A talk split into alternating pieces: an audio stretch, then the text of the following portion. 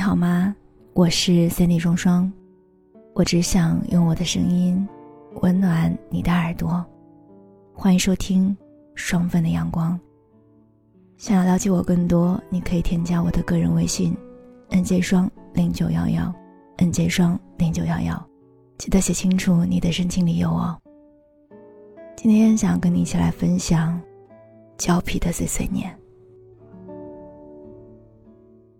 在我写公众号之后，时不时会有人在深夜找我，把心里想说却无法告诉亲友的话告诉我，像是对一个树洞进行倾诉。听风中的树叶沙沙作响，以此得到一些慰藉。我听过很多的故事，在夜晚多的是这样的事儿：失恋、争吵、迷茫，甚至是离家出走，或是为出轨感到自责。那是一段黑暗的时光，在黑暗的夜里，看着黑暗的心情，我很难明亮起来，仿佛打开了许多尘封许久的卷宗，记载的内容大多是负面内容，焦虑、暴躁、害怕、懊悔、悲伤。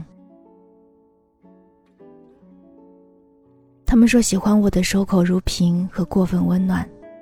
知道发送给我的每一句话，都会被一个叫做胶皮的人收到，而且他也会尽力陪你聊天，用他的话语和方式。有人能知悉自己的苦，自己不再是孤身一人默默承受，那种感觉让人轻松许多。如果他真的恰巧帮助到你，更是某种意义的幸运和解脱。有人说要戒掉抱怨。说抱怨是一种恶习，只会暴露自己的软弱和无能，别人不能真正感同身受，谁都是孑然一身。我也知道，关心很可能没用，只是嘴上说说而已。我没那么大的本事帮助人摆脱困境，但我知道，有人愿意找你，就证明陪伴有意义，哪怕陪伴只是一种暂时的安慰剂。不知道说什么时。我只能静静的听，偶尔有一句没一句搭理着，让他知道屏幕背后有个人在。有时我也会和那个人比比惨，真的想安慰一个人的时候，就说说自己不开心的事儿，让他开心开心，陪着丧一会儿，这比灌鸡汤和讲道理要好多了。比如我会说，在中学那会儿，也是你来找我的这个时间点。我经常一个人跑去海边，坐在石头上听海浪的声音，思考水为什么在晚上就变得如此凶猛。是因为月亮，还是因为大风？是不是海也要在没人的时候发泄情绪？我也会说，自己状态最不好的时间里，怎样听着最狂躁的金属乐整整一宿，才能勉强睡上一会儿。第二天又假装像没事人一样去上课。人在感性的时候根本不需要理性，被苦水包围的人只能谈论情绪，不想听大道理。他们需要的不是方法，因为他们心里很明白，自己终究会寻找到方法。情感太丰富，思考和行动太稀疏，才是问题的症结。哪怕不能找到方法。时间也会消解问题，最终和自己握手言和。只是在这个当口，偏偏无能为力。我也惨过，我比你惨，真的能让人振作起来。如果说每天像钢铁战士一样活着，对自己百般严酷，那未免也太过严苛了。这是一种变相的折磨，允许自己小小的抱怨一会儿。发发牢骚也挺好的。假若不能抱怨，别说你了，我自己也不知道怎么办。有一件事你可能没注意，那些来树洞倾诉的人，在得到安慰和答案之后，也是迅速的离开，很少会回来。所以很少会有人跑来问我：“你今天过得怎么样？你好不好？”还好。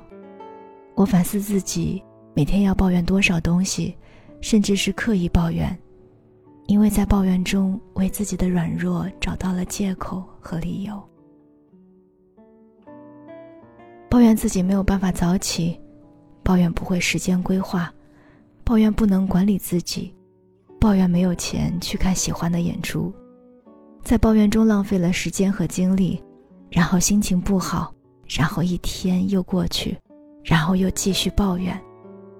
这真是一种恶习，活该自己会犯病。但如果说我不能抱怨了，那我就不应该写东西。写东西会让更多人知道我的情绪状态，会影响更多的人。可是我不写，我又到哪里去说呢？嘟嘟囔囔可以，但变成表演就不好了。有人说到自己的惨，竟然会进入一种演员的状态，每一次说话和动作。都在重塑自己的角色，把自己变成一个更惨的人，为了得到怜悯和同情，最后真的变成一个悲惨的人。这大概就是自己在把自己作死吧。展示软肋不是为了同情，只是暂时不想强大。或者换句话说，我从未真正长大，只是被迫变得强大。偶尔抱怨一下。小小的哭也可以，过后就继续战斗吧。